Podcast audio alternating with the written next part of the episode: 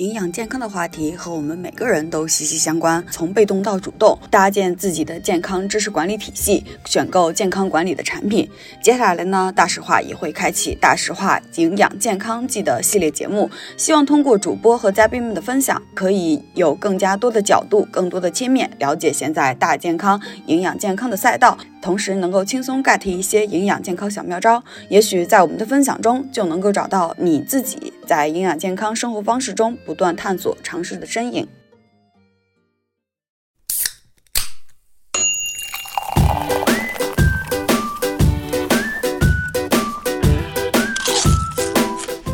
各位听众朋友们，大家好，欢迎收听只讲有趣有料、大白话的大实话，由食品人自己发声的播客栏目。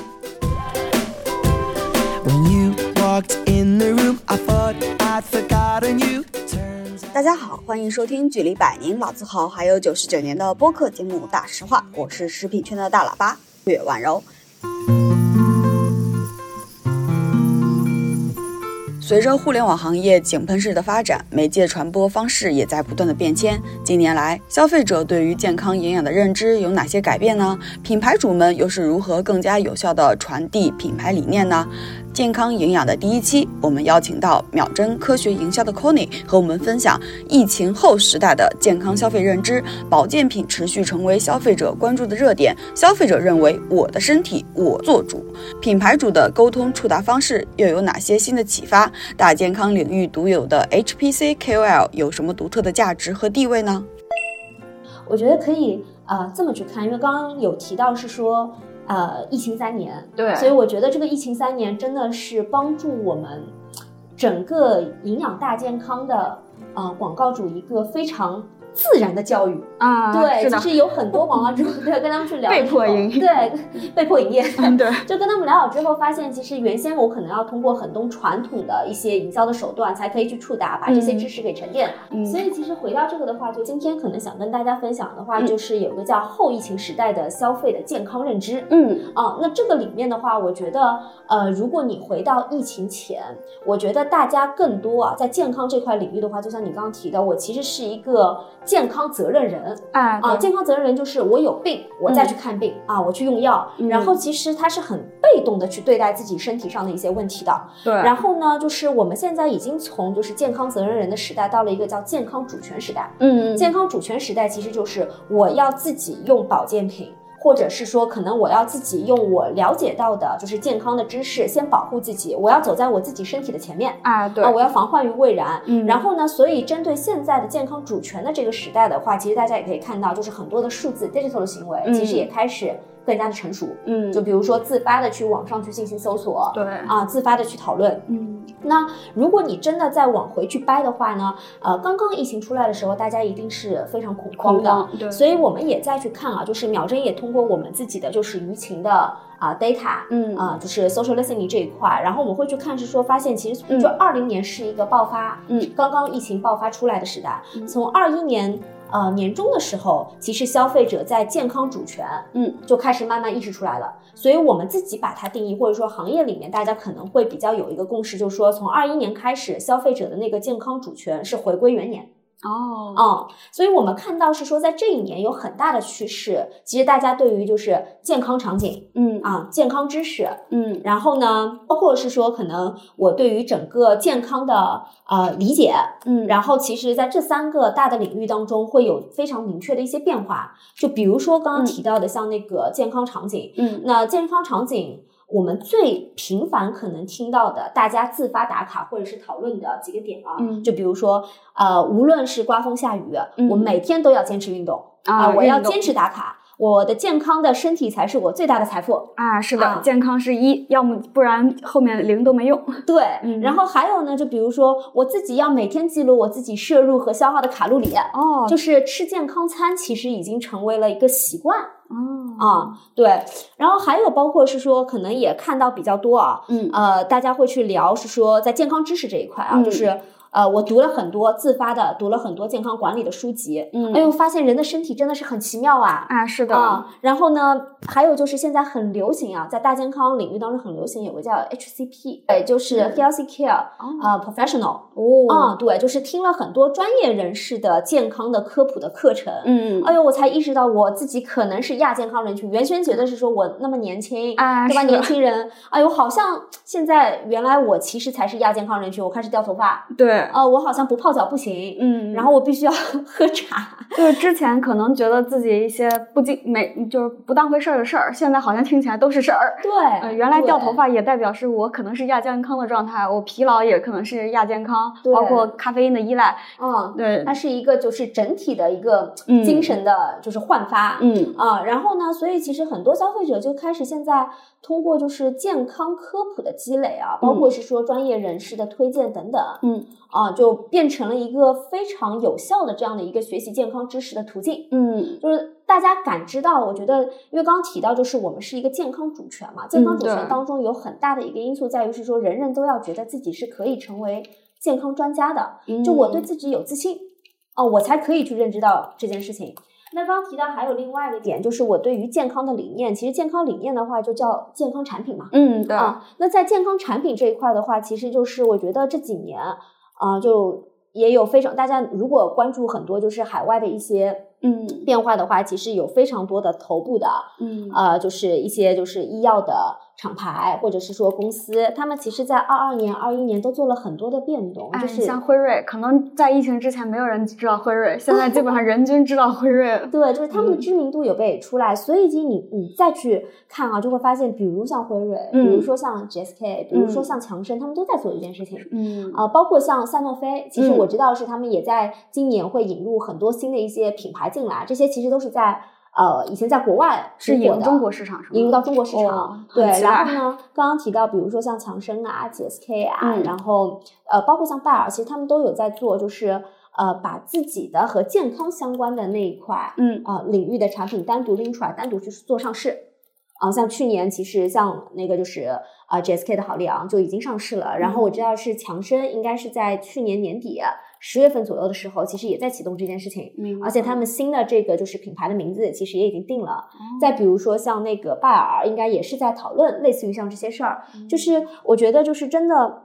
通过这三年，广告主也意识到，其实中国的健康领域这一块啊，其实是大有可为的啊。然后呢，消费者自己呢也很自发的是说，哎，我要在这一块里面去贡献一些。啊，就这个贡献，贡献自己的时间，贡献自己的精力，贡献自己的钱包。钱包，对，尤其是钱包。对，嗯，因为刚才也提到，就是说很多呃这些国际性的一些 global 的一些品牌在布局他们中国市场，呃，国内的蓝帽子也好，还是说大帽进来的产品也好，是受限于一些法规啊，或者是说那个，所以的话，跨境对于很多品牌方来讲，他愿意布局，包括我们就是前几天正好是看了那个汤臣倍健的财报，他们因为。就近几年收购了三个那个就是跨境的这种产品嘛，一个是他们自己的那个 By House，还有那个 Life Space 做益生菌，然后好像就是 Life Space 是有望成为他们集团下一个十亿级大单品，就成长的非常快，因为整个全球的一个供应链已经足够的快速的去响应嘛，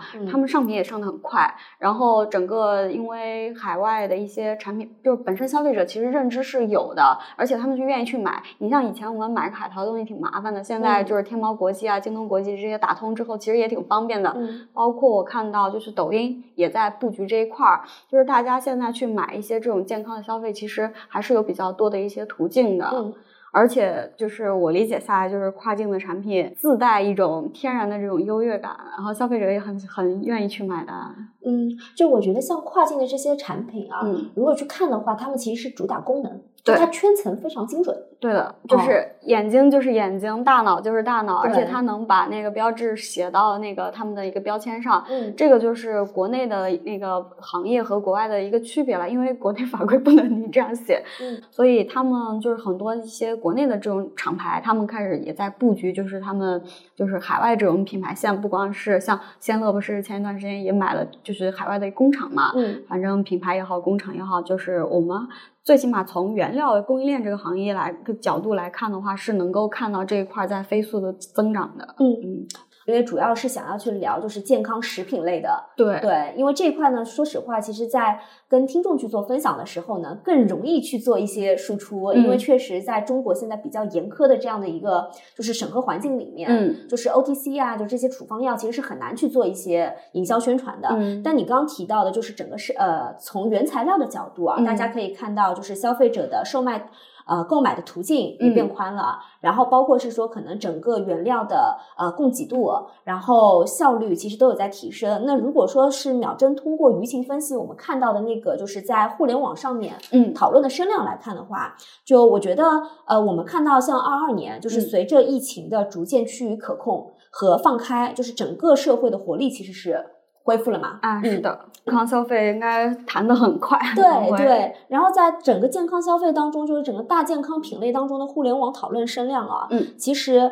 相对于二一年是已经有一个呃。回稳的，就是我只是自发的讨论的声量，就是 buzz 那个量是有所回稳的，因为二一年是元年嘛，大家都在讨论，因为哎，哎呦，那么大的问题啊，怎么办啊？我的身体吃不吃得消？对。但是呢，二二年大家可以看到，就或者是说我们能看到的是，讨论声量 buzz 量在二一年是有所回稳，但是互动量大幅提升，就是我会自发的转评赞哦啊，然后呢，公众对于健康品类的观念啊，从疫情的压力下面就直接变成了，就是说我要维持自己的。健康，嗯，转化了切实可行的，转化成了他们的动力。对，然后呢，就像你刚刚去提到的，就是其实各大厂商或者说各大药企都在布局，这个当中有一个很大的点在于是说，其实公众日益去重视到了选择适合自身产品的保健品的权利。嗯，所以大家在去对于保健品的认知和讨论的时候，是趋于精细化和呃精细化和多元化的。嗯，哦，那如果你一旦涉及到精细化和多元化的时候，你就会发现。就是不管是我国外的厂商，还是国内的药企，其实你在品牌的宣传和包装上面就大有可为了啊！是的，就是大的一些广告，一句话的这种 slogan 也要做，然后细项的像 KOL 啊，包括一些呃现在短视频嘛，这种长时间不停的触达的这种声音，也要持续的去发声。嗯，对。然后你刚刚提到像那个呃 Life Space，其实应该。呃，这个品牌我最早的时候接触到的时候是当时我怀孕，嗯。啊，我怀孕的时候呢，我就去搜嘛，就是因为肠胃不舒服嘛，我觉得很多妈妈们都有这种困扰，对的。啊，对，然后我去搜的时候就被击中，就被击中的点，它就是直接去突出是说其实就是孕妈，嗯，而且它是无副作用，非常精准的人群和你的痛点都被把握到了，是，但是事实上你当时去看像国内的很多的一些品牌，确实是不会这么去做营销的，嗯。嗯，那。另外一块的话，因为上面什么都不能写啊，对。但事实上，就是你把它归成了蓝帽子，嗯。但是其实我觉得，就是这两年可能在审核机制上面是很严苛的，但是在品牌归类上面啊，其实是让大家是有机会可以去做一些调整的。这个可以跟大家去分享一下啊，就是我们。呃，现在看到的呃，二二年，嗯，你猜二二年在整个市场当中就是发酵最快，然后消费者讨论最多的可能是哪一些跟营养品相关的？比如说你刚刚提到的有那个叫益生菌，嗯，对。其实之前大家可能知道的比较多的叫膳食纤维、膳食的一些物品，然后还有什么蛋白质啊、氨糖啊这些，嗯，我觉得可能大家讨论的都会比较多。但二二年其实有一个非常新的一款。就是从软糖的包装哦啊，软糖的形式哦，我们就剂一个新的剂型，对，一个新的剂型，它其实是通过一种新的造型，或者是说新的剂型，然后呢，就把这个产品，把这个就是我们叫什么叫。呃，健康类的、功能性的，哎，我就把它放到了这个瓶里面，然后我就可以去做营销、去做包装了。所以其实二二年的时候，就是像这种新的就是剂型啊，嗯，就是其实成为一个非常大的一个主流。特别其中像软糖，嗯啊胶囊，嗯啊咀嚼片、口服液，就是它的那个讨论量是非常明显的。而且我自己能看到的是说，你现在去到一些餐厅，或者是说白领，或者是说新的年轻。啊，新生代的，一二线市场的啊，就你去看他们，可能在一边喝着咖啡，旁边就一包软糖，一边吃饭，桌子上就可能有一个什么。而且我觉得现在品牌方很聪明的一个点，就在于是说，它在一颗软糖里面已经植入了足够多的。就是健康成分，嗯，然后它会在上面提一个点是说，你今天只能一天只能吃一颗哦，或一天只能吃两颗哦，就是你会发现像这种就是又可以随身携带，味道也不错，哎，它还有对吧？健康功能、功能性的功能，然后哎，它还限制我去多吃它，就是这种情感上面的因素和心理上面的这种推导啊，就很。明白，很抓马，很消，很吸引消费者。对，消费者既觉得受到了益了，同时感觉也有人在鞭策他那。嗯嗯哦，其实我自己觉得就是说，呃，那个营养保健品现在很多，他们都在做自己的社群，然后他们的那个社群我潜伏到一起里面过，就是它会有一个氛围感，大家每天一起鼓励，比如说我今天有没有泡脚？之前有一个很好的案例，就是那个品牌，就是有一天我就是在刷朋友圈的时候，忽然看到一个裂变海报，就是我要让中国两亿人爱上泡脚，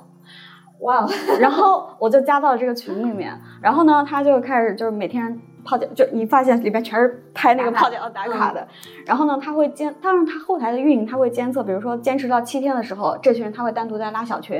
然后后来呃，比如说坚持十四天的时候送你一些那个泡脚精油，然后后面去不断的植入他们一些新的产品。但是我觉得他这种社群陪伴本身的那种价值，包括群里面的那些所谓的健康营养的老师给你的那种鼓励，其实我觉得对于消费者心理层面的这种满足其实非常重要的，因为我每天吃个药片儿。也好，保健品也好，我知道那个东西对我好，但是就像妈妈的唠叨一样，我真的觉得很烦。嗯，这样的话，如果每天有一个人每天鼓励你，你坚持了七天，他甚至有的时候会给你发一个小奖牌啊，类似这样的概念，值得，非常值得。嗯，人间真值得 这种感觉。对，就正好接到这里的话，我觉得其实，嗯，呃，就会回到前面一直在去讲的健康主权，健康主权。嗯，然后健康主权当中还有一个很大的就是心理的转变。嗯，对，这个心理的转变就是我。从拥有，嗯，我可以拥有更多，到我可以值得更好啊！我值得对，就是现在保健品卖越来越贵，对，所以就这种是完全从功能满足到情感驱动，嗯，就是我是一个物质的价格变成了一个心理的价值。你知道，就现在特别多九零后啊啊零零后啊一零后啊，他们要的是什么？情绪满足，对情绪满足，情绪为情绪消费，以及我的本身的态度，就是我买了这个，我 A B 其实这个软糖的差别其实不是很大，但是 A 可能能够代表我的人生态度，我能跟这个品牌本身找到共鸣，而这个共鸣的点可能就来自于更多现在新的一些媒体的一些新的介质，新的一种传递方式。嗯，对，所以就其实挺有意思的，就是你如果呃处于整个互联网的行业，然后你去看到是说消费者在讨论什么，然后有的时候我们去跟啊，甲方去沟通去聊的时候，就大家都很关注嘛，消费者在讨论什么，就会发现其实有很明显的一些心理的啊变化，然后这个心理的变化其实也会去驱动，就像你刚刚去提到，就产品的再包装，嗯。啊，产品的再升级，其实就真的去看的时候，你知道，就是从健康类的产品或者从大健康类的产品，它的那个营养成分，嗯，是比较固定的，嗯，对的。所以其实你要再去做的东西是什么？就是你要去做 storyline 嘛，哎。那在你们做消费洞察这块的话，关于健康啊、营养啊这个赛道，你们能看到什么就是消费者的痛点吗？嗯，哎，我觉得这个很好，这这个我真的是可以 share 一个。嗯，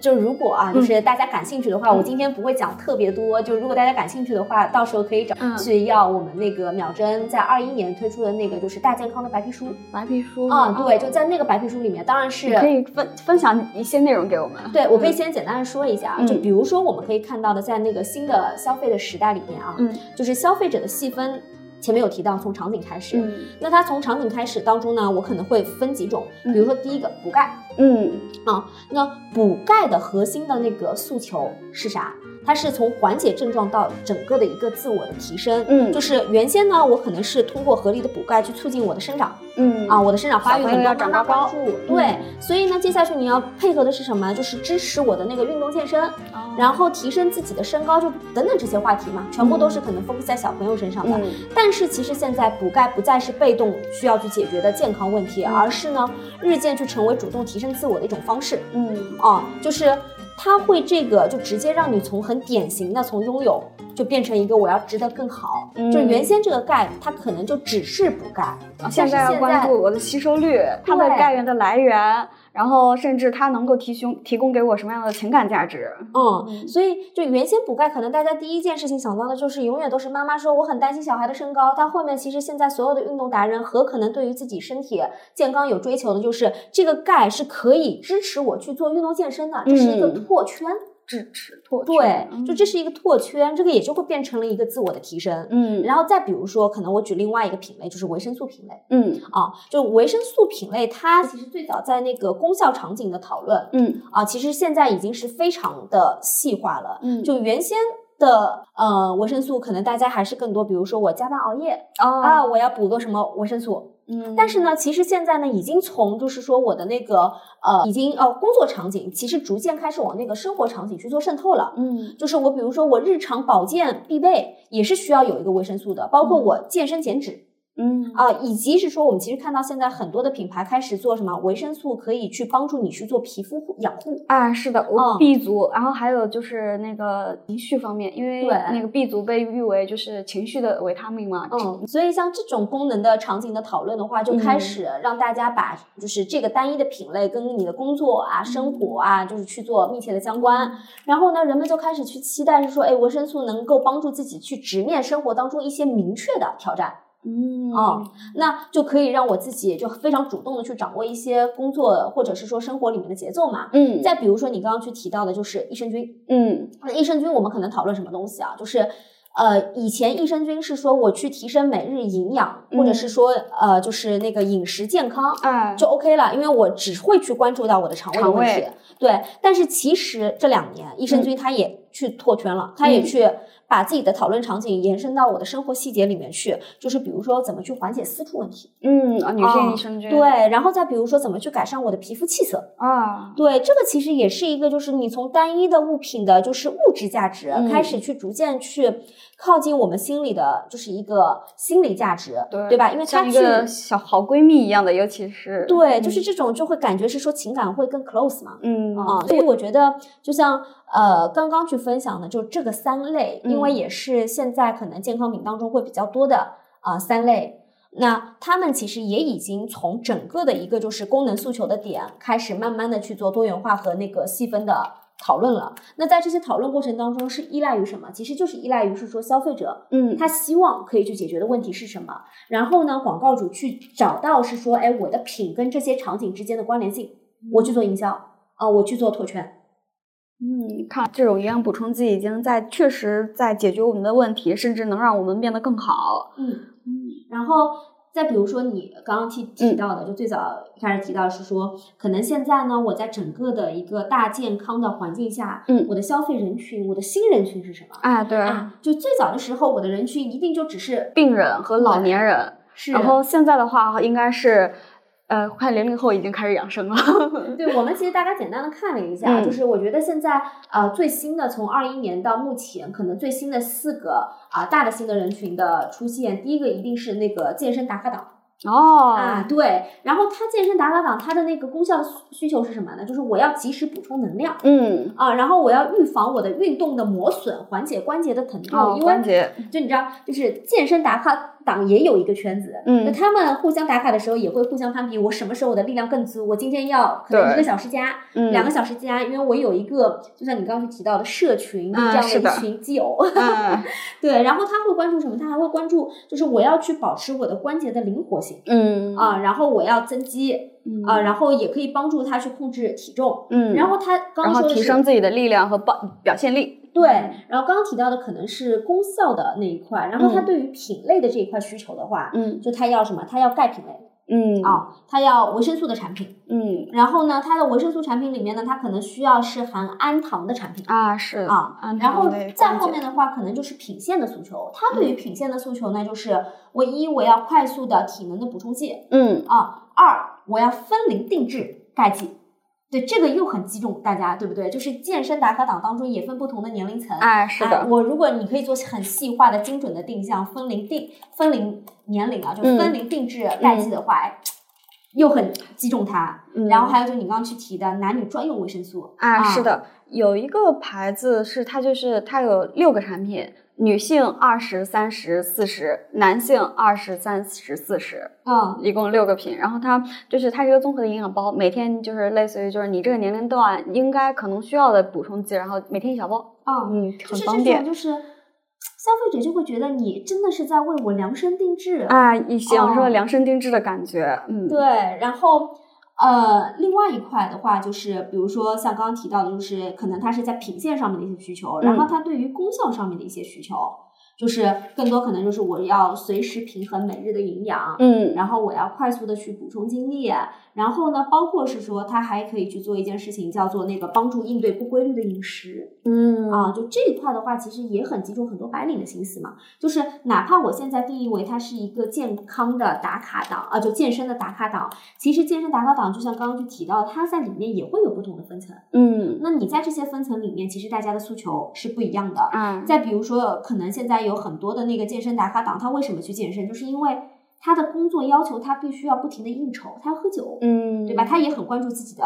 啊健康的问题。然后还有就是我要去改善肠胃的问题，嗯，以及说你前面去提到的，就是那个 B 族，就是我要去缓解焦虑，嗯啊。现在情绪健康大家非常的关注，尤其现在压力大，打工人，嗯，然后工作之外的一个情绪的一个缓解，就是。怎么说呢？心理疏导是一方面，但是呃也需要通过一些补剂啊，或者是说食物啊这样的方向消费，然后来让自己有一个比较直观的这种心理寄托吧。嗯，对。然后像这一类的话呢，它对于品类的需求可能就是含维生素的产品，含益生菌的产品。然后呢，就我们把这一块特别对于益生菌呃感兴趣的，然后对于自己的就是情感啊、肠胃啊，就这一块感兴趣的。呃，人呢，我们就把它划分为是叫熬夜加班党，就这一块现在也很多。对，刚刚其实提到的是健身打卡党，现在呢可能就是熬夜熬夜加班党。对，然后还会有两个比较突出的新的人群，就是一个叫呃爱美丽人族啊，爱美丽。对，就是爱美丽人族的话，就是。叫爱美丽人嗯啊，那这一块的话，其实就是对于整个的前面去提到的私处的处理啊，然后包括是说你整个气色的提升啊，就他们会有非常多就是品类品线的一些诉求。然后还有一块的话，其实就是自律养生组，就大家现在去提到的非常的就是零零后 driven 啊，对，就他们可能非常的自律再去做。养生，然后他们各自呢，其实，在功能需求和品类需求、品线需求当中也是非常不一样的。嗯，就可能这边就不一一都去列举了。嗯，然后再种个草，就是大家感兴趣的话，还可以来找我们秒针去要那个大健康白皮书啊，可以啊。然后我想问一下，这你们那个白皮书有没有什么网页链接之类的？如果可以的话，这个是可以放在节目那个 show notes 里面，大家可以自己看。哦，对。因为我们的白皮书是有点收费性质的，但是可以给一些就是一些公开的，我觉得对对对，可以放进去。比如说几页看的话，可能就我们象征性的收点钱。嗯嗯，可以可以可以。然后包括之前那个秒看，那个我理解就是杂志了，像然后他那个定期不是每个月会有一版嘛？然后我在那个你们的群里面，有的时候我会发烧发到那个听的群里面，品牌方也好，还是消费者也好，其实他们都还是比较想看这些方向的一些，就是除了因为每个人的。世界其实是非常有限的，他还是想多去看一下整个呃世界在发生什么东西。嗯，对。如果说到秒看的话，其实我今天也准备了一些东西。可以啊，对，就是呃，最早的时候呢，我觉得，哎，我们这个最新的那个秒看应该是二月份在秒针的那个公众号上面有发布，然后它就是专门跟那个大健康相关的。嗯，啊，到时候如果大家有需要的话，可以关注秒针公众号去搜一下。嗯，啊，然后我们就看到是说二二年下旬大健康行业的现象级话题。肯定还是新冠疫情嘛，嗯，对，再后面的话，你就会发现是跟心理相关的，啊，睡眠相关，肠胃相关，脱发相关，直接就是心理导致的，是，然后就心肺相关嘛，嗯，然后后面呢，我们就会发现是说，针对这些问题，其实不同的品牌，就这边的品牌可能就哔哔哔了，之后，对，就不去讲了，就不同的品牌，他们可能会有自己不同的营销的。方向，就比如说他可能会去提示说，我怎么去提升免疫力？嗯啊，那我我通过改善作息，改善作息里面你要及时去补充维生素和蛋白质，嗯，对吧？然后再比如说，可能你在感染过程当中呢，就是很多小很多药企他就开始去科普免疫力的啊啊知识，对，以及是说我可能感染后我就要开始去做恢复了嘛，那我就开始要上保健品啊，嗯，那个饮食。均衡啊，然后你这样的话，同时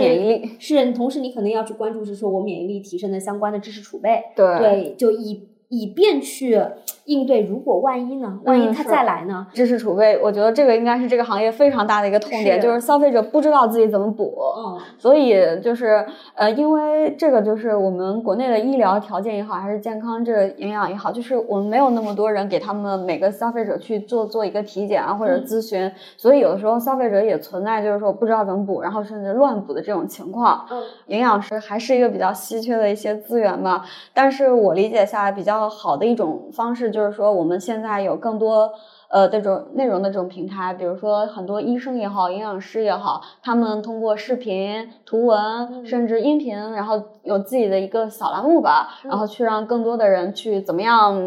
就是获取更多的一些健康营养的知识吧。然后同时就是说，品牌方也有了更多的一个触达的一个机会。嗯，对，就如果说呃说到这一块，就是 HCP 相关的话，其实也是现在。呃，广告主嗯。特别关注的一个圈层嗯啊，就他们特别想要合作的一块领域，因为原先其实我觉得至少在中国的消费者的心目当中，医生和护士还是非常神圣的。嗯，是非常神圣。所以其实如果说一旦药企和一些专业的知识储备的就这样的一些专业的从业人员去联合发布一些可能 workshop，或者是说通过他们的一些知识传递当中，可能会有一些就是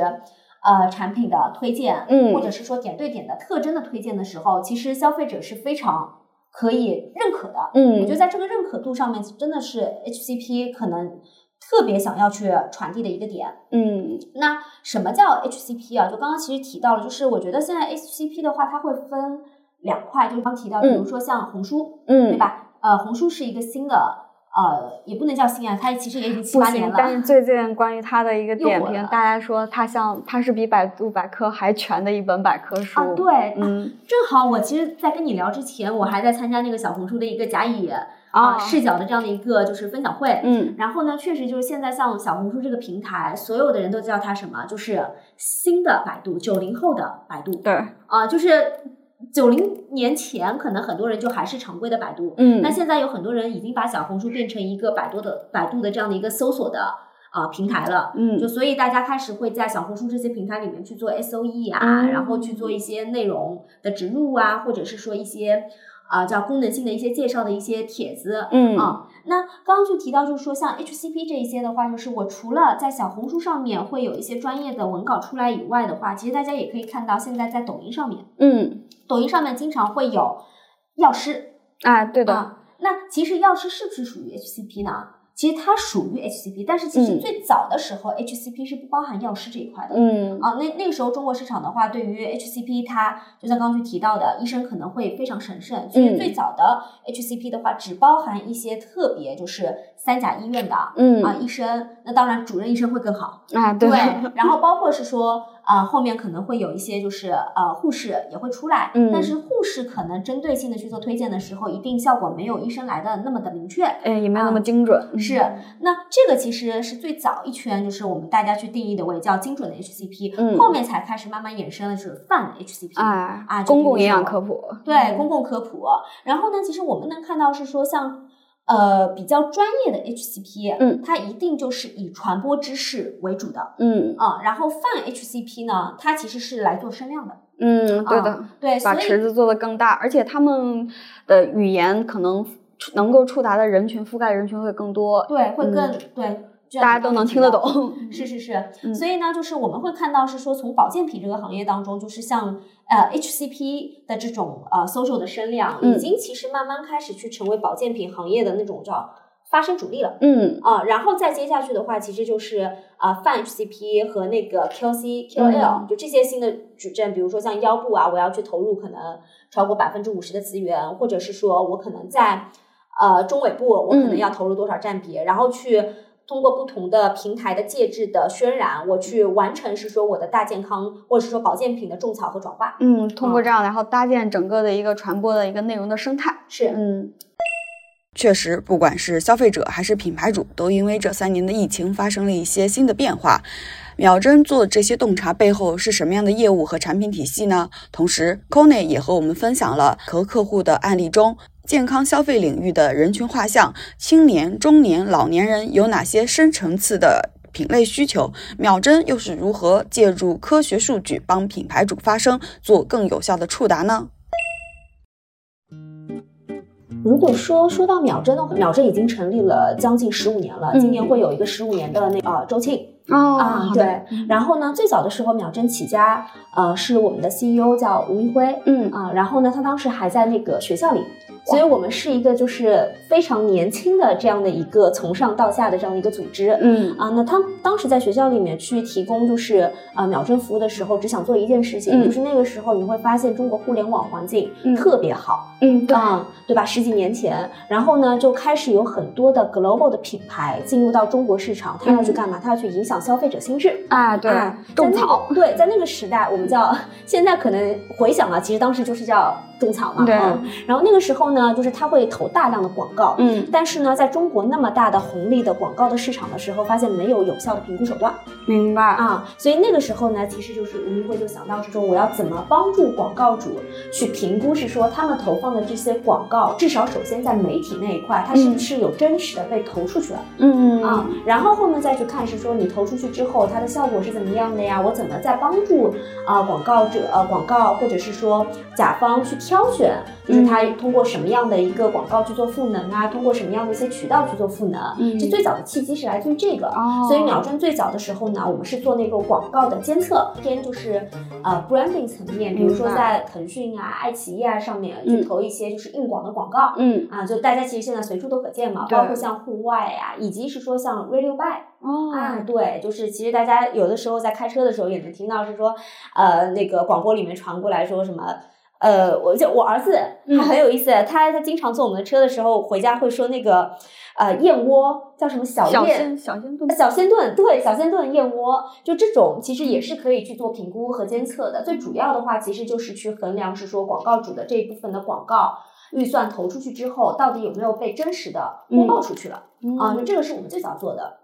然后再后来的话，其实是中国互联网的整体的格局嗯有发生一些变化，就是大家已经。呃，因为多元嘛，嗯，那大家已经不仅仅只是说去看传统的广告的这些，比如说那个时候从 TV 啊到那个 OTV，那再后来的话呢，其实大家要开始去看社媒，因为新浪微博出来了啊，对的啊，那像这些比较互动性的新浪微博啊，就这些呃平台出来之后的话，开始就是整个中国的社媒，嗯。啊环境出现了。那当社媒环境出现的时候呢，大家就是又会有另外一个 concern，就在于是说我的广告主预算是这么多，嗯。那我广告的投放对吧？我是倾斜在传传统的硬广的广告投放，还是说在社媒里面去做一些请明星啊，请代言啊，啊，然后再去做一些什么互动的啊一些 case。那这个时候我们就会去做第二条，就是秒针的主营的产品线，就是舆情的监控和舆情的分析。哦，啊，这这是我们第二块的主营的业务。然后再后面的话，因为秒针的集团，我们的主集团其实叫明略集团。嗯，那明略呢，一直是致力于是说用 AI。啊，然后可以赋能全人类的，对，这个是我们的一个愿景，集团的愿景。那其实 AI 去赋能全人类的背后的话，就是 data 嘛，大数据。所以明乐集团一直是以大数据去作为驱动，去作为抓手的这样的一个科技和 data 的技术公司。明白。对，所以我们第三块的主营业务的话，其实就是玩转大数据。那当然一定是在合规的前提下去玩转大数据。所以这个其实就是呃秒针的前身和现在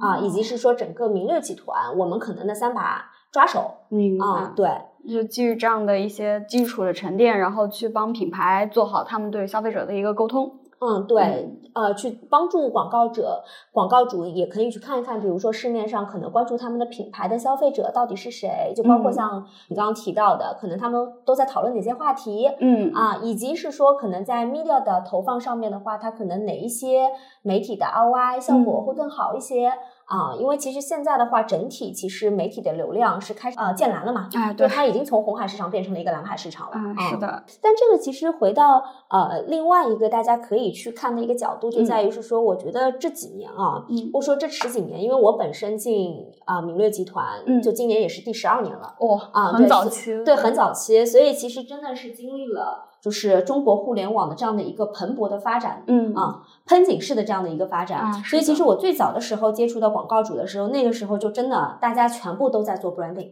嗯，我还是以功能。啊，品质为主，讲自己是谁，讲自己，对，然后我通过线下的渠道去引流，啊，然后在慢慢的时候呢，就会发现，其实因为国内也有很多的新的品牌出现，然后细分的赛道的时候呢，就会发现大家其实都很卷。啊，是的，对。那出现这个情况之后呢，就开始有一段时间特别大家要去提 CDP，嗯啊，去提 DMP，就是跟 consumer 相关的这些 data。对。那他们就开始去强调 ROI，嗯啊。然后呢，我觉得可能通过疫情啊，就真的，我觉得这三年的疫情是一个非常大的转变。就疫情结束之后，就因为真的很多的品牌其实也面临了淘汰、死亡，对的，有大批量的。然后现在还能坚挺在。消费者眼球前的这些品牌，你回想去看，他们还会有一个共同的特点，就是它还是有 branding，就是它的品牌效应是足够强烈的。是的，看来就是品牌才是他们本身最核心的一个竞争力。是。现在秒针嗯跟非常多的药企在合作，比如说像华东这一块，因为我其实主要会 focus 在华东这一块，嗯啊，那比如说像那个，嗯，然后像像。这些品牌其实都跟秒针有比较深度的合作。那在深度合作过程当中，其实最主要合作的两块方向，一块的话，其实就是我在 social listening 当中去对于消费者的一些人群的洞察。嗯啊，再比如说，就再比如说像那个，就是刚刚那个从出来的，嗯，就他们其实，在那个呃去年，因为刚刚独立出来，那刚刚独立出来的话，就是因为他终于。就完成了所有的可能之前非常严苛的那个就是审核的流程，变成相对而言可能稍微简易一些的审核流程，它就开始要大面积的。去在那个搜索上面去发声哦啊，然后呢，他要去找到他的不同的品线，因为比如说他有 wellness，有呃 oral，有那个 OTC，对吧？那 OTC 我们可能不看，但是像比如说像 oral 啊，或者是 wellness 这些相关的一些品牌的话啊品类的话，那他就会去找到是说，可能在红书上面，我的消费者到底讨论的话题是什么？哦啊，我在我在红书上面我的人群是什么样子？然后这个人群具体他们的一个画像是什么样的？是，然后当时其实我们是联合了像啊，就 GSK 一起去发布了一个就是行业的就是大健康白皮书，我们就可以看到是说在整个健康领域当中啊，就大家讨论的话题会分为哪一些，包括像刚刚去提到的，就整个大健健康疫情，然后大家还会去讨论像胶原蛋白，嗯，我要去宅家运动，嗯。啊，然后包括是说我要去做睡眠的监控。嗯嗯，设备这两年也起得很快。对，设备就像什么智能手环啊，对，然后这些，他想更了解自己的身体，然后最好还有人能够专业的给到我一个解决方案，然后让我变得更好。嗯，对。然后呢，我们通过就是说在社媒上面看到的就是这些场景，嗯啊，以及是说消费者讨论的话题，我会帮助品牌去做哪些事情？我会帮助品牌去看是说你接下去想要去做的这个品类，嗯，它在整个 social 的市场上面的声量，它的走势是怎么样的？嗯，那你应该在什么样一个节点里面，通过什么样的一个话题去跟你的消费者去进行互动？接下去的话，你可能要去找什么样的一个创意的创意公司，然后去配什么样的一个素材，去选择什么样的一些渠道去做推广。就这个其实是我们跟这个品牌就一直在去做的。嗯啊，我们会以季度的方式，然后去给。广告主去提供我们在搜索上面可能看到的这些话题的角度以及趋势。那当然，可能对于品牌来讲的话，它不仅仅只是看自己嘛，嗯，它还想看竞品。是的。那看竞品当中呢，就如果你是 focus 在 media 的广告上面，就是比如说我可能在。啊，传统的那些平台上面就投那些什么视频贴片啊，嗯，其实很难去看到竞品它投放的量是怎么样的，嗯，因为这些其实都是广告主自己花钱去买的，嗯，但是呢，在 social 的这些平台上面，比如说像小红书，嗯。啊，然后像抖音啊、B 站啊，然后像微博，嗯，其实很多都是消费者自发的讨论，当然也会有一些就是投放嘛，营销的投放，但是如果是消费者自发的讨论的过程当中，他就会自己去做一些品牌的对比。那你们怎么样筛选出来哪些是投放，哪些是消费者自发的呢？啊，这个当中就会有有一些那个就是规则，就比如说我们跟一些特别呃重要的客户去合作的时候，他会给我们排期。哦啊，对，他会告诉我们他们的那个就是啊投放的排期是怎么样的，那里面就会包含是说有哪一些可能是他们自己 own 的，嗯啊嗯，然后呢也会有一些就是其实你去看，嗯，就如果你去做 social listening 的话，你会有一些规则可以很直接的去判定，或者是看得出来，哎，到底现在再去发生的这些人他是水军。嗯啊，还是说他可能是真实的用户啊？这个是对，嗯，就是这个也算是就是秒针提供的一部分服务，就是它能够比如说网上那么多海量的数据，然后它能够去把那信息做一个筛选和整理，哪些是品牌方自己说的，哪些是水军，而且还能精准找到哪些是真实消费者自己的声音。啊，对，其实如果真的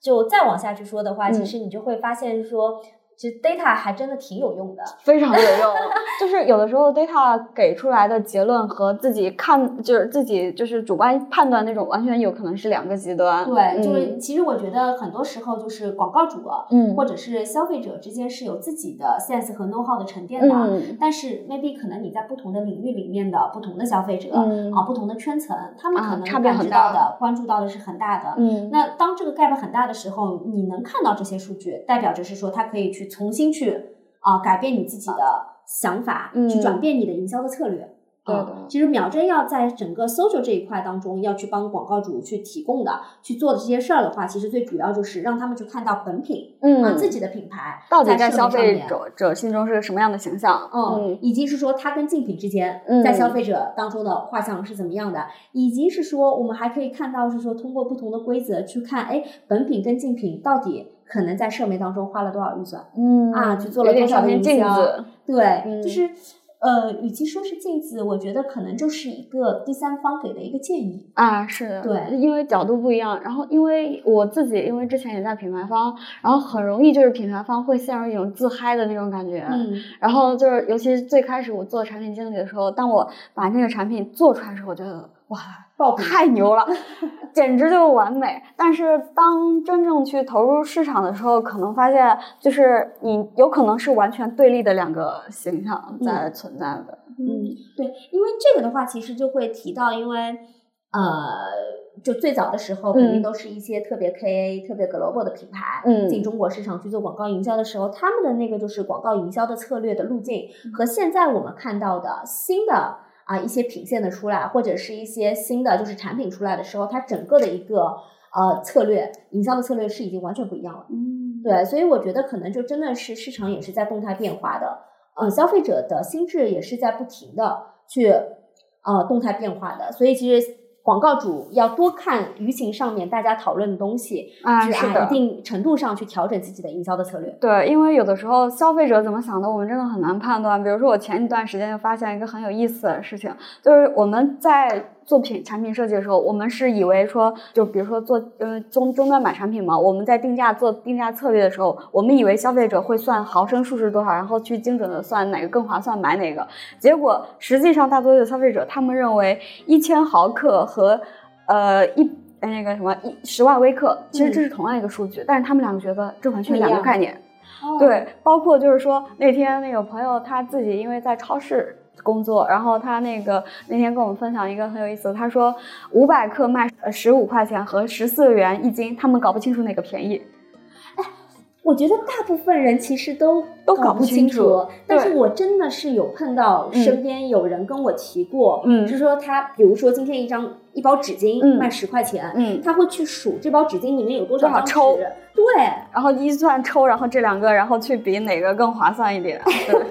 啊，这个存在，就因为就像你刚刚说，消费者也在不断的去分层。我很喜欢前几天看的那个案例，他说其实市场就是个千层蛋糕，嗯，就是每一层每一层真的差别特别大，而且就他们之间有可能是断层的，嗯，啊，所以我觉得这个就是呃，中国市场也确实够大，然后可能对于不管是海外品牌还是讲本土品牌来讲，真的就是还是一个非常就是机会应该还是挺多的吧，蛮有意思的。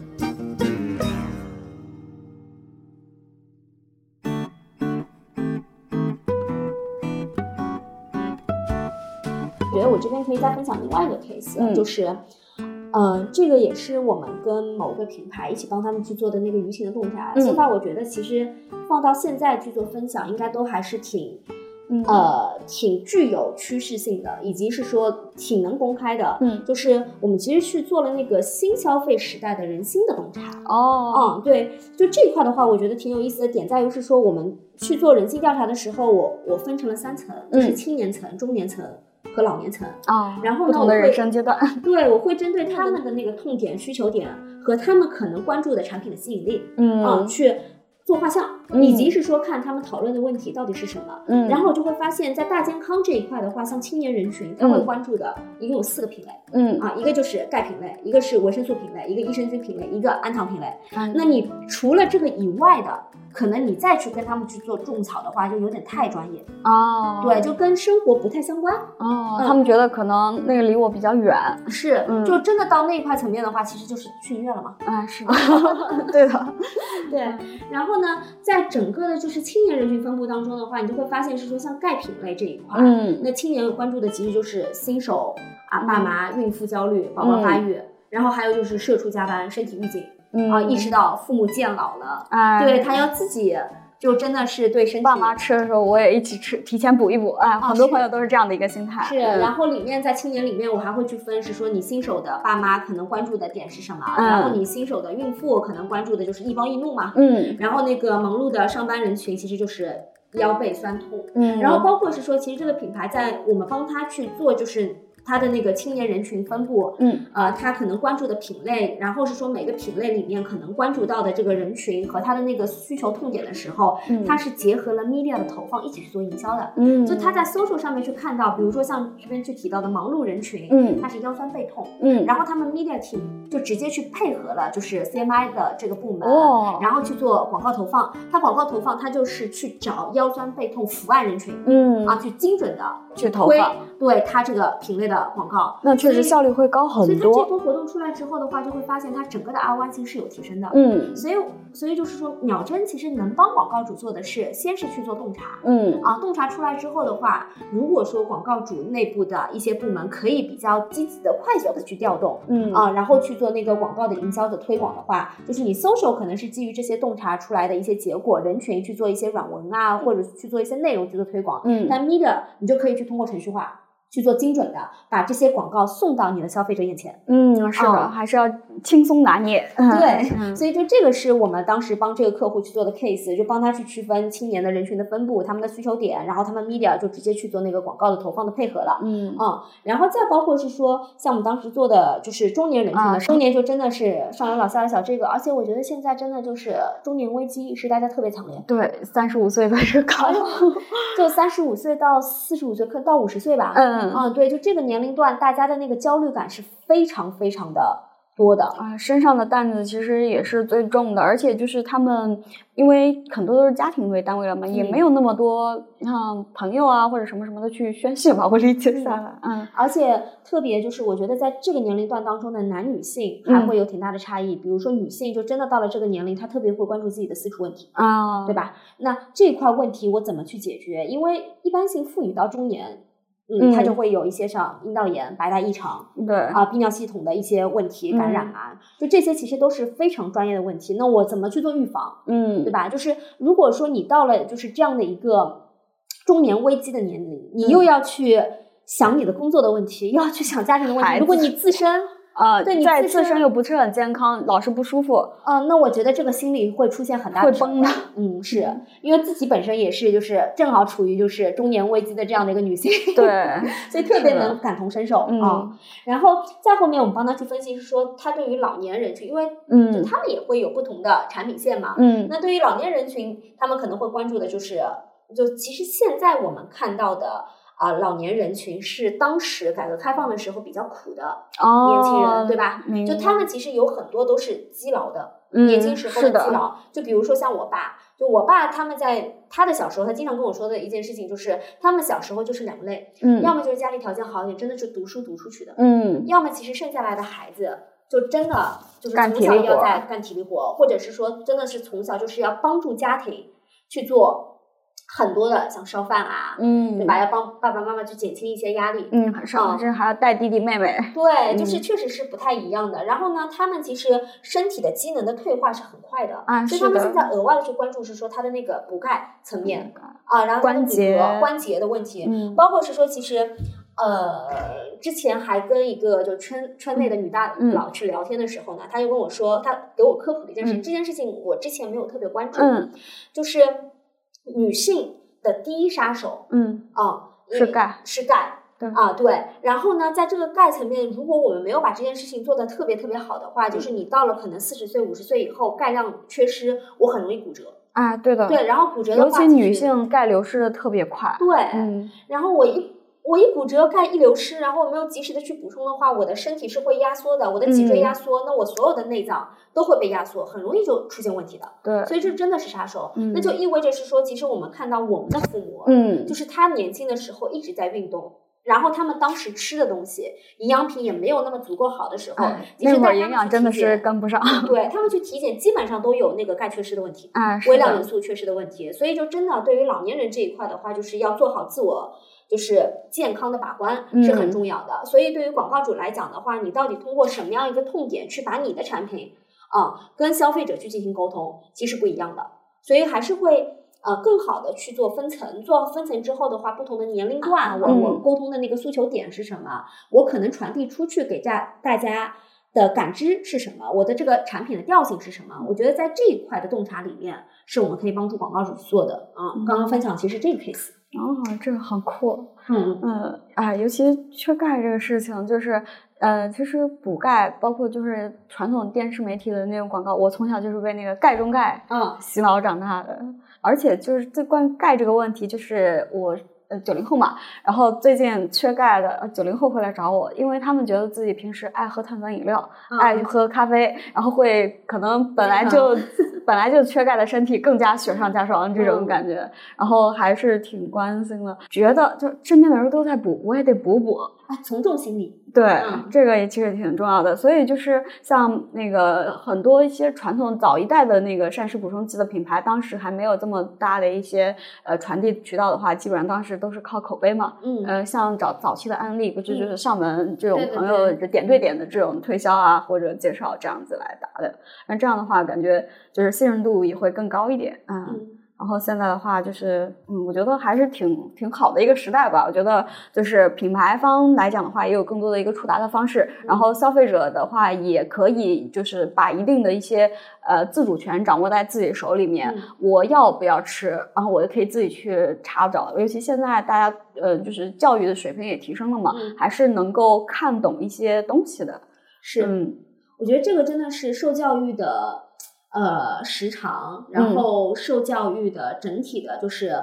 目前中国市场啊，就是大家其实真的教育水平在不停的提升，所以就面临的一个问题就是，大家对于品牌的认知度和好感度，其实要求是更严格的。global 品牌，我要去翻墙出去看看这个品牌到底是不是 global。包括像疫苗嘛，疫苗问题，哎，我才不相信你现在跟我说的这些东西。对。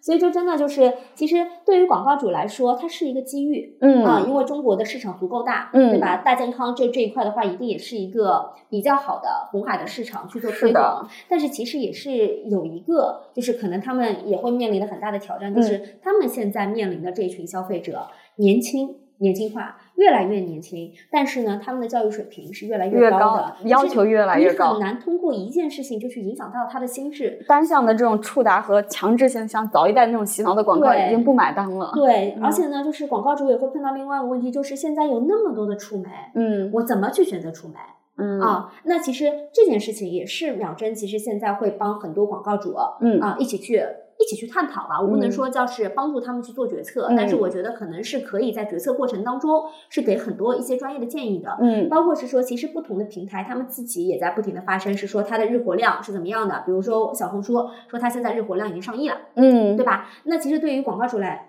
来讲，哎。那个平台人很多，嗯，那我就把广告植入到那边去。但是从秒针的角度，也会告诉他是说，那你小红书作为这个平台，是不是真的适合你这个品牌呢？嗯，那小红书的人群分布是怎么样的？它就大家可能通过一些公开的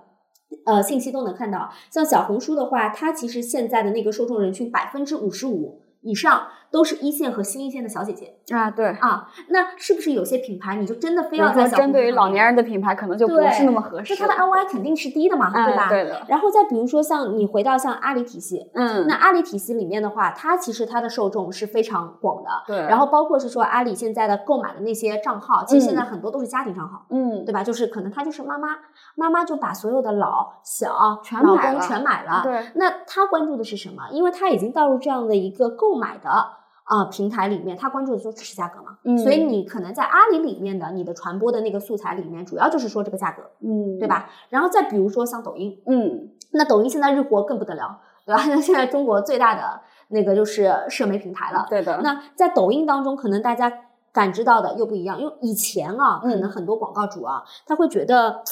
抖音可能相对而言品牌的调性没有那么高，可能三四线市场的覆盖率会更强。对，但事实上你其实会发现是说很多高知或者是说很多职场，嗯，也会去看，但是他可能内容不断的丰富，对，会覆盖更多的人，以及是说他可能看的那个时长，嗯，确实是会被短一些，因为他们的工作节奏可能会更忙碌一些，嗯，对，所以你可能在抖音上面，你其实也是要去做内容的，而你不仅仅只是说我就随便出来。一款东西，我就可能就是，嗯，喊卖一下就 OK 了。所以你会看到，像现在的那个就是呃字节或者是说抖音，它开始去做长视频，嗯嗯，去讲故事，嗯，对吧？它还经常会有一些叫那个就是赛马机制，啊，它的后台啊，赛马机制就是有不同的创意素材，我先去投，投好之后的话，看哪个素材就同一个广告主，哪些素材它的那个反馈好，那我其他素材我就不投了，对，我就精准投那个，哎，对我去推流嘛，我去加流嘛，嗯啊。所以就是不同的，就是互联网本身的一种优势，它不像广电视广告拍了一篇就只能放在三个月档期，就三个月档期。是，然后你再比如说像看到腾讯，嗯，那腾讯的话，它的那个就是啊，腾讯 TV 就是那个 OTV 嘛，大家很多看 APP，嗯，那其实对于这些平台，大家因为要去做品宣，对吧？对于广告主要去做品宣，那对于这些平台，其实你就是去看它在这个时期里面，他自己可能买的哪些剧。嗯，把引入了哪些剧，或者是因为像腾讯他们很喜欢做 S S 加的那种大剧嘛，嗯，对吧？就这个大剧可能要去看，是说他他合作的那些明星是什么样的一个热度，什么样的一个啊配置，嗯，对吧？然后我再去说，哎，我可能有一些新品出来的时候，我是不是要去做一些包剧的投放？嗯啊，那对于腾讯啊、爱奇艺啊这些，其实他们是往品宣的方向去走的。然后包括是说，其实腾讯也有自己的那个就是视频号嘛，就是那个卫视。对吧？然后包括他的那个朋友圈的广告，他们说最近那个起的很快，就是呃，因为就是管做的人少，所以对于很多新的品牌来讲，是一个比较好的一个尝试的一个机会。ROI 高嘛？嗯啊，因为其实就是越大的品牌。它其实是比较难掉头的，因为它有很有很多推出来的东西。嗯，但是对于一些新兴的品牌、新的品线，其实我们是建议，或者从秒针的角度来看的话，就是不要只 focus 在那些流量特别高的社媒。嗯啊，但是你可以去看一些可能相对而言，对，就它不一定真的是效果是不好的。嗯，但如果你做出来的话，其实你可能带来的收益是更高的，因为其实现在对于经济下行。啊，经济下行的情况下，其实大家都没钱。嗯，那就原先也是挺香的。是，就原先我可能就是我随便找一个特别大的博主，我我给他可能七八十万、一百万就发，帮我发个帖子。但你说现在可能七八十万、一百万是可能一波 campaign total 的预算了啊？是的啊，那我弄不起的。嗯啊，那这个时候我其实就要去。看是不是我可以去找一些 KOC，嗯嗯，或者是说我可能去在一些可能相对而言现在没有特别 CPM，嗯，就是单价那么高的平台去做一些营销推广，包括是说，其实疫情的时候很多品牌它不做户外嘛，因为大家看不到嘛，对。但是现在其实疫情结束放开之后，哦，又回去了。对，就很你可以看到很多品牌其实它都在做户外，那这个点为什么要持续的去做品牌力？就是这个也是刚刚去提到的，就是我我可能从业这么多年，可能看到的，就是消费消费者或者是说广告主还是为品牌买单的。对，就是我比如说举个例子，可能跟大健康不相关的例子，比如说可能娇韵诗，对，像这种美妆品牌，嗯，就是它在今年三八，因为三八不是刚刚刚刚女神节过去嘛，对，然后大家可以看到，就是在整个的三八的美妆的销量里面，嗯，其实最高的一个是娇韵诗，它的提升量，哦，然后还有一个的话叫那个啊珀莱雅。哦，就可能大家都想不到，但是你再去看的时候，就会发现是说这两个品牌在当时大家都在拼 ROI 的时候，嗯，它持续的在做品宣。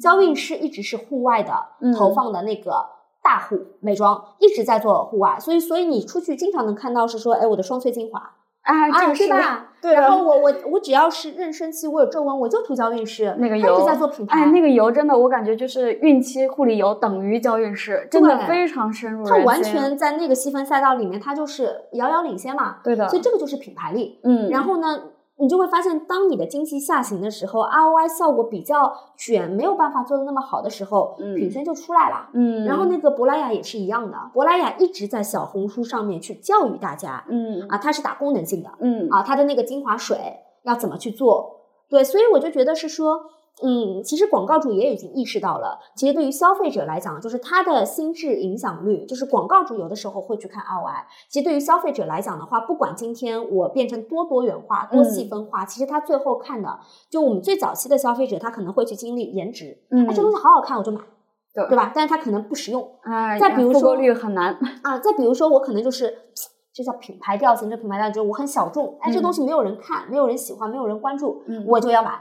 对吧？但是当他的那个粉丝受众群一旦又变大的时候，我就气了，嗯，对吧？我们其实也经历过这样的阶段，在年轻的时候，是的啊。但是其实你当你这些呃因素全部都剥离开以外的话，就真的大家要靠销量讲话嘛？所有的品牌主其实也是一样的，没有销量，其实这个品牌说什么也没用。对，但是所以你其实现在看最新的这个就是三八的这个节点出来之后，你就会发现其实品宣还是很有用的。啊，这个就像现在那个大健康的赛道一样的，他们也在做一件事情，就是品宣，对吧？再去不停的去做教育的知识，不停的去挖掘，是说我的消费者他可能是什么样的一个属性，我去针对性的去进行沟通，这个就是不停的去做品牌力的植入嘛。嗯，然后就是通过一些现代的一些新的媒体、新的形式也好，还是我们的数据库的一个筛选也好，就是让我们的品宣会更加的精准，是，甚至还可以千人千面嘛。对，嗯。小红书不是也一直在打吗？就千人千面啊，对的。就是你们这边有没有见到这两年鱼油跑得很好？鱼油啊？对，没有太那个。对，反而从讨论声量当中。没有看到鱼油这块相关，但是如果你把它细分到那个妈妈群啊，这个是这个是真的，鱼油是在妈妈群里面的占比是非常高的。哦，你刚才说妈妈群，我想到一个很有意思的点，就是他们之前说，哎，就是有些人会唱衰这个行业嘛，说哎，现在一小孩出生率低，以后都没有小朋友，你这个东西卖给谁吃？然后我跟他们开玩笑，我说。哎，这个没关系的呀，因为你像 DHA 这种补充剂，我小时候是没有这种东西的，嗯，然后现在小朋友就是要吃的呀，啊，而且这种东西，对，这是一个从从从以前没有的市场，然后现在开始被教育起来了。那就我可能想分享，就是因为这次疫情，大家会把鱼油跟脑子。啊，做一个等号，米伽三，做一个等号。所以，如果是这么去看的话，可能在妈妈群以外的消费者讨论最多的就是我可能因为疫情，我有疫情综合症啊，对，脑雾啊，啊，对我有脑雾，所以大家可能会倾向性去啊看鱼油。嗯，但是事实上就是可能我也跟一些广告主去聊。就是可能相对于而言，就是鱼油的销量没有大家想的一下子冲的那么厉害。对，因为它是一个非常老传统的保健品，就是类似有点像维生素一样卖不起来价格。是，嗯，然后之所以天然不天然来源的话，怎么说呢？养生堂的维 C 也很便宜了，就是，嗯，然后像一些刚刚提到软糖之所以那么火，就是因为它是一个非常全新的剂型。对，你吃一个就是医院的那个维 C 片儿，虽然说一块五。一瓶儿，嗯，但是真的好难吃啊。然后你像现在的维 C 的软糖，各种风味都可以做到，真的是非常好。对，那个现在保健品也开始像食品一样，就是卷，好吃不好吃，适口性也很重要。是，就因为它开始慢慢的把这个品类一部分相关的往食品饮料那个方向去做发展。是，那这样的话就是随处可见，就是当。保健品不要把它定义为是一个医药赛道的东西，变成是一个大众消费品的这样的一个概念的话，那那个市场就不一样了嘛？啊，是的，嗯，呃，其实我们前面去提到是说我在舆情这一块可以很快速的帮呃广告主去检索到。啊，消费者的一些想法，嗯，或者是说帮广告主去做一些消费者的那个人群画像。其实我们通过的产品的话，可能会包含哪几种啊？嗯，就第一个的话，就是我们有从去年刚刚推出来的一个新的产品叫 Social X，嗯，然后呢，就是如果大家关注的话，可以来我们就是秒针的公众号下面去做试用啊，它会有七天的那个试用的账号的权限的，然后是纯免费的。哦，那这个 Social X 呢当中，它其实是会有不同的就是专业线的版本的，就是它有那个大健康的版本，有美妆的版本。嗯，然后呢，就通过这个版本里面，你可以很快速的去检索到本品和竞品之间的声量、讨论的角度啊、话题的内容，然后你的消费者的人群画像。那这里的人群画像，它可能没有那么精准到圈层啊，就比如说它的那个。呃，生活形态啊，生活意识啊，这些没有那么精准，因为这一块的话会以人工的报告 social listening 的方式去帮助呃广告主去做 deep dive 的深度的研究嘛。嗯，那 social x 它其实最主要就是快速的去做检索，去看到，比如说今天可能我要去搜一个。叉叉叉品牌，你在 Social X 当中，你把这个品牌搜进去之后，你去点选你想要看的那些平台，比如说像微博、小红书，它会立刻弹出来告诉你说这个品牌近一个月、近七天。啊，当天的搜索声量是怎么样的？包括像之前其实很火的那个剧，呃呃，sorry 一下，小萌那个剧剧的这些 IP，包括那个现在流行的综艺，也都是可以搜索的。嗯，对，它会跟品牌有相关性。比如说，你可能讨论这个剧，跟你这个品牌是不是？也被讨论在一起了，哦，还可以搜索相关性。然后这个就是 Social X，也是我们经常就比如说我们 Account 在跟客户沟通过程当中，有的时候呢，客户很急嘛，他上会说，我今天要跟老板汇报，我要很快速的看到我的竞品谁谁谁谁，他现在的声量是怎么样的，大概去了解一下，哎，然后他的词云是什么？嗯，哦，哦，它这个是一个动态的数据库。一个动态数据库，对，它是一个非常实时的，非常实时。然后它现在目前是那个电脑版本，很快我们就要做那个手机版本。哦，那很方便了。对，就是相当于就是一个页面，点进去就可以看。就是我们呃日常 account 再去跟客户对接的时候，用 Social X 是可以很快速的帮忙去做检索，去回复客户的一些急的问题的。啊，这个网页的话，回头可以把链接发给我，可以放在那个 show notes 里面的，没问题。然后第二块的话，其实就是呃我的那个人工的报告。嗯啊，人工报告的话，其实就。是通过客户的一些 brief，他想要研究的课题去做定制，嗯然后同时呢，还科学院其实现在在主要去打的一款产品就是那个 social group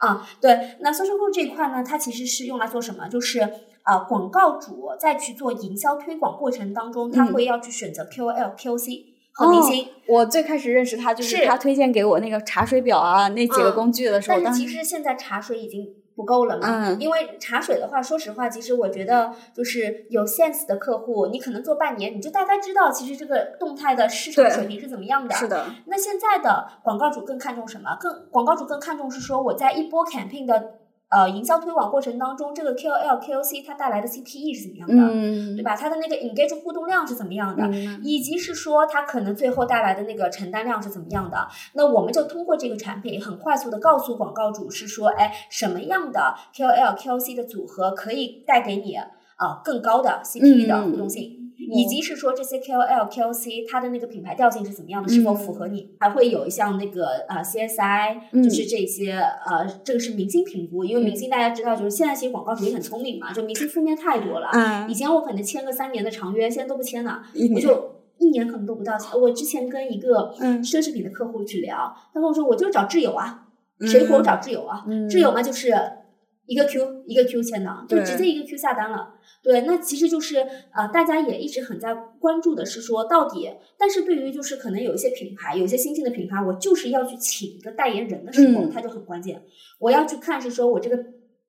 就这个明星他的粉丝受众是怎么样的？嗯啊，那通过这个明星，我接下去要去结合的啊，我的素材，我的营销推广是怎么样的？包括是说我们还有那个 SEI 的产品，这个就是其实做剧目的评估，对吧？就是你可能像有一个剧目出来之后，你做了一些软的植入，嗯啊，然后呢，你可能也去包剧了，那我就去看是说这个剧目给你的这个品牌它贡献了多少的声量，嗯以及是说可能消费者再去看到你的素材的时候，他对于他的心智的影响是什么？他当时的心理活动可能是。什么样？就这个剧目的评估，我会去看呃现象级的出来的一些表层的数据，同时也会去通过调研，嗯。啊，然后包括我的眼动、脑动，对，一起去看是说你这个剧目对于消费者的影响。眼动、脑动也是你们产品吗？对，就眼动和脑动放在我们整个 SEI 的，就是这个解决方案里面的一层。他们是主要是提供什么呢？这个其实就是我们科学院院长谭博啊，他最早的时候去立的的。然后像眼动仪的话呢，其实就是当你让调研消费者去看，是说你这个素材里面可能哪一个元素是最吸引你的，包括是说你在做广告节目的时候，可能你的这个素材它投在那个广告里面什么位置。哦啊，是你最关注的，是可以最调动消费者的啊购买欲望的啊心理的情感的因素的，以及是说就现在的节目植入，其实它不仅仅只是一个嘛。嗯，如果你是冠名的话，那很对吧？独家冠名，那可能你就一个品牌。对。但其实现在因为大家都没什么钱，嗯，就经常一个品牌呃蹭一下，对一个剧目里面两三个，那我就可以去看是说，哎，当多个品牌出现的时候，我跟竞品之间消费者当中的心智更被谁关注到？啊，就这个是我们的眼动仪和脑动仪，因为脑动其实它是去看，当你看到这个元素的时候，你的情感的波动啊，就这个就很专业。所以我们就通过这些，其实而且这个说不了谎，对说不了谎。那通过就这些的那个辅佐和加权，然后去啊提供我们的那个就是深度的报告，然后会更有 inside 的帮助广告主去看到是说目前市面上发生的事情，以及是说可能他接下去的营销策略是什么样子的。哦，啊。真的是非常科学，对，因为之前的话，每年对秒针的认知可能就是听一个科学大会，然后上次那个线上那个全程直播，然后聊了很多东西，然后现在发现，嗯，真的是每一点每一步都是科学，尤其像一些呃精密的仪器啊，或者是说像数据库这种东西，我觉得，呃，不管是对于品牌方来讲，还是对于消费者来讲，这个东西实实在在做不了假，因为现在大家就是还是想要求真嘛，嗯，对。所以我觉得啊，那如果说到这个的话，我觉得可能也可以再提一下，就是呃，我们秒针其实一直因为是 data 的公司、技术的公司，所以我们一直在致力于去做行业的知识库。这个行业知识库，比如说像医药大健康，嗯，就我们知道的是市面上的可能一些竞品啊的友商，对他们在去做 social listening 的一些报告的时候，它其实是通过规则的，通过就是爬虫嘛，我去抓这个关键词 hashtag，然后去写我的报告。那同样的，就这个肯定一定是说我当我的这些数据进来之后，我通过一些规则，比如说我今天可能搜美白，嗯，and 一个某个功效，它可能就出来是说有多少帖子，有多少提及率去写这个报告。那秒针现在在做的是说，我其实现在已经通过知识库的底层的那个搭建，不仅仅只是去做我的那个就是呃规则的。就这样的一个衍生，我们其实现在在我所有的底层知识库当中，已经去加了那个 Chat G 呃 GDP，哇，啊，以及是说 AIGC 的这样的一些算法，去把我底层的这些数据挖掘出来，让让它的那个关联度，品与品之间的关联度更高。所以，其实我们现在秒针的分析师写报告的提效的速度，已经比之前其实要高很多了。就这样的话，可以帮助优化，是说我们整个报告的交付的速度，以及是说提高我们的报告的那个 inside 的质量。我觉得这个其实也是科技改善人类吧。啊，对，因为人脑还是会带有一些主观的一些东西在的。嗯，哦，这点真的很酷，真的非常越来越科学，是太厉害了。好，那就先这样。好，好，谢谢。非常感谢来自秒针的 Conny 和我们的分享。那其实经过了疫情这三年，不管是品牌方来说，还是消费者来说，我们一都意识到了健康的营养的重要性，以及三年的疫情也沉淀出更多的品牌。关于营养健康，我们接下来还会跟大家聊一聊产品，聊一聊它如何做营销。如果你还有什么想了解的话题，也欢迎在评论区和我们交流互动，说不定我们就安排上了呢。运动也好，通过膳食补充剂补充也好，这些行为的变化说明我们在营养健康的这条路上，不仅没有躺平，反而更加专注的学习成长，做好自我管理。确实，健康多一分，生活更美好。愿阴霾散去，人人都能够安稳喜乐。如果你喜欢大实话，欢迎订阅，也欢迎在苹果播客、喜马拉雅、网易云音乐等各大平台给大实话评分、转发大实话，让更多的朋友看到我们、听到我们。我是食品圈的大喇叭，也是食品圈的操心人，岳婉柔。I see skies of blue and clouds of white. The bright blessed day. Dark, sacred night, and I think to myself, what a wonderful world.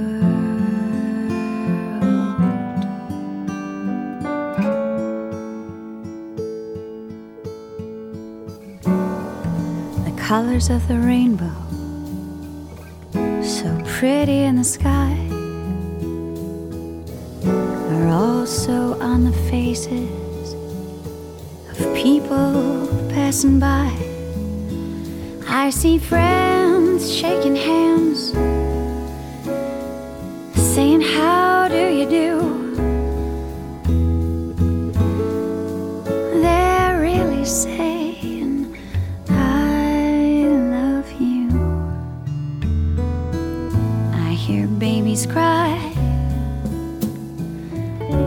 Watch them grow.